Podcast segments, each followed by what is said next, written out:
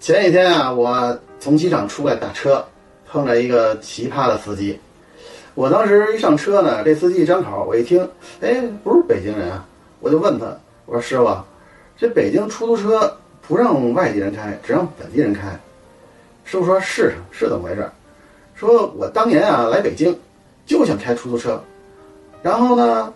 说不能让我们外地人开，必须有北京户口才能开。我就觉得呀、这个是地域歧视，我就一怒之下呀，我就去学了工程技术，然后呢，被一家大型企业给引人才引进，后来呢，我的北京户口就拿到了，然后我一年前辞职了，